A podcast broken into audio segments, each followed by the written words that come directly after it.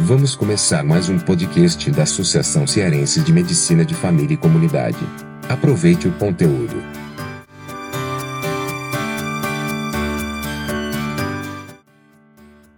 Olá, senhoras e senhores, estamos de volta aqui para falar mais um episódio do Palavras de Cuidado, hoje com uma palavra toda especial que se chama tragédia.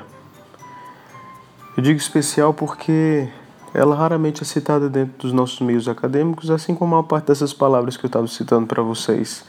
Porque a gente não vai muito na filosofia para tentar entender a nossa profissão, a nossa essência, o que a gente sofre.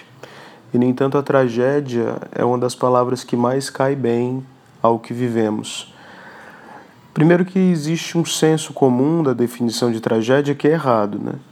Ou pelo menos não é o que se utiliza na filosofia. Tragédia, no senso comum, é algo que deu errado e que não tinha como não dar errado. Só que todo mundo acreditava que a forma como deu errado é má. Por exemplo, é, um, um pai de família com seus filhos dentro do carro atravessa o sinal vermelho e todo mundo morre. E você diz que esse acidente foi trágico, uma família inteira morreu mas ele podia não ter atravessado o sinal vermelho, isso seria o certo, teria salvado todo mundo. Na filosofia, a tragédia é aquilo que não tem escapatória. Por exemplo, é, existe um, uma peça trágica que se chama Antígona e que já veio de outra peça trágica que era do Édipo Rei, Antígona, filha de Édipo. Quando Édipo morreu, e aí eu não vou contar a história de Édipo, mas de Antígona, os irmãos eles começaram a degladiar para tentar ter as terras do pai. Só que um tinha direito legítimo e o outro não. Então o outro ele estava sendo mal, vil, contra as leis da cidade, da polis, e a polis é algo muito importante para os gregos. Esse irmão que estava sendo mal, que não tinha o direito, morreu, feneceu, o exército dele perdeu e foi condenado pelo outro irmão a não ser sepultado. E isso é terrível. Tanto não ser, tanto não ser sepultado é terrível quanto era terrível o que ele fez contra o próprio irmão, que era querer usurpar a realeza do, do, do quem, de quem era de direito. Só que Antígona não aceitou isso. Ela achou que era um ultraje, era, era a coisa mais, mais trevosa que podia se fazer para alguém, era não enterrar. E ela sentiu se sentiu compelida a desobedecer todas as leis da polis, que tinham colocado isso como punição, todas as leis da cidade e foi atrás de enterrar o irmão. Hoje a gente poderia pensar, claro que isso é óbvio que Antígona é que estava certa, mas a gente não pode cometer o erro anacrônico. Se a gente voltar para a Grécia, ninguém tinha essa ideia de dever consciencial tão profundo quanto a gente tem hoje é, e tão maior do que, por exemplo, a lei da polis. A lei da polis ela é muito importante. Você, por exemplo, ser expulso da sua cidade é praticamente uma assinatura de morte, é como se você estivesse matando a pessoa. Uma pessoa descolada da sua polis, ela já não é mais ninguém, ela perde a identidade. Então, se Antígona tivesse obedecido a polis, ela teria agido tão certo quanto o que a gente acha que ela fez, é enterrando seu próprio irmão. Então, a tragédia na filosofia, ela é uma decisão entre dois males iguais, da mesma ordem, ou uma decisão entre dois bens iguais, da mesma ordem. O ator trágico, o personagem trágico da história trágica, ele é constantemente esmagado por forças que independem dele e que o conduzem para o cadafalso. Né? E onde é que isso entra na nossa medicina? Eu queria contar uma história para vocês de uma vivência que eu tive quando eu tinha acabado. Não, não tinha nem me formado, não. Eu fui fazer aquele tal do estágio rural e quando eu cheguei lá, eu fiquei sob a égide de uma médica muito boa, recém-formada, estava é, exercendo sua profissão com muita dignidade e ela se colocou diante de uma posição trágica. Ela foi fazer uma visita domiciliar de um garoto que ela já acompanhava há muito tempo e esse jovem adolescente ele tinha uma deformidade na coluna que fazia com que ele tivesse pneumonias de repetição. Mas era um garoto muito amado, muito bem cuidado pela família, e agora ele estava numa situação é, muito complicada.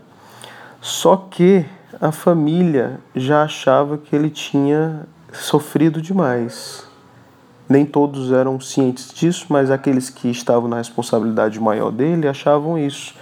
E eles pediram para que ela não fizesse mais nada, porque ele já devia estar nas últimas e eles queriam entregar a alma dele ao Senhor, né? A religiosidade, a cultura do povo e tudo mais. Mas ela achou ele muito jovem, que ele ainda poderia ter muito vida e que se ele tivesse ido para o hospital e entubasse, ficasse na UTI, drogas vasoativas, etc., ela poderia salvar e devolver a família que tanto amava. Então ela teve que fazer uma escolha. Ou ela se utilizava do poderio médico e da sua autoridade para conseguir locomover o paciente até o hospital e até mesmo se valendo de, sei lá, talvez alguma coisa da justiça ou ela aceitar a decisão da família, que era movida por piedade, misericórdia também, por um amor sofrido, de fazer, de deixar com que o menino, o adolescente, falecesse. A família foi relutante, então acabou que, por mais que o coração dela tivesse querendo fazer alguma coisa por ele, acabou que teve que ceder para a família. A família deixou o garoto morrer, ela também deixou. Então, independente de julgar quem, quem tem razão, a história aqui é porque é trágica. A, a, a tragédia é que talvez as duas escolhas estejam certas. Deixar o garoto morrer porque já sofreu demais durante toda a vida, várias pneumonias, né? muito sofrimento, muita insuficiência respiratória, talvez já tenha sido entubado inúmeras vezes, foi para UTI, enfim, todos os sofrimentos que a intervenção médica pode provocar ou dar um pouco mais de vida ao garoto e, portanto, o convívio com seus familiares, mais amor. Muitas pessoas choraram, né? Muitas pessoas se, se lamentaram pelo que aconteceu, mas a cultura permitiu que aquilo dali fosse acolhido e resolvido. Então, constantemente na nossa medicina, nós estamos lidando com decisões trágicas, decisões trágicas, que nós não sabemos qual é o certo. E aí vai a consciência de cada um para conseguir escolher. Vai depender das influências que você tem, do que você está vivendo, do seu humor do dia. Mas é importante que a gente perceba isso. Para aqueles que não acreditam na imortalidade da alma, a vida finda na morte. Então, independente de todas as escolhas, a definição da vida é de que ela é uma condição trágica. Como a gente pode viver dentro dessa tragédia? como a gente pode vencer, não em absoluto, mas a cada batalha que a gente trava, a ideia é que a vida é uma batalha. A vitória é incerta, mas a gente não pode parar de lutar. Obrigado por ter ouvido a gente de novo aqui no Palavras de Cuidado. Eu espero que você tenha gostado dessa reflexão, leve para a sua vida aí dentro do seu dentro do seu front de batalha.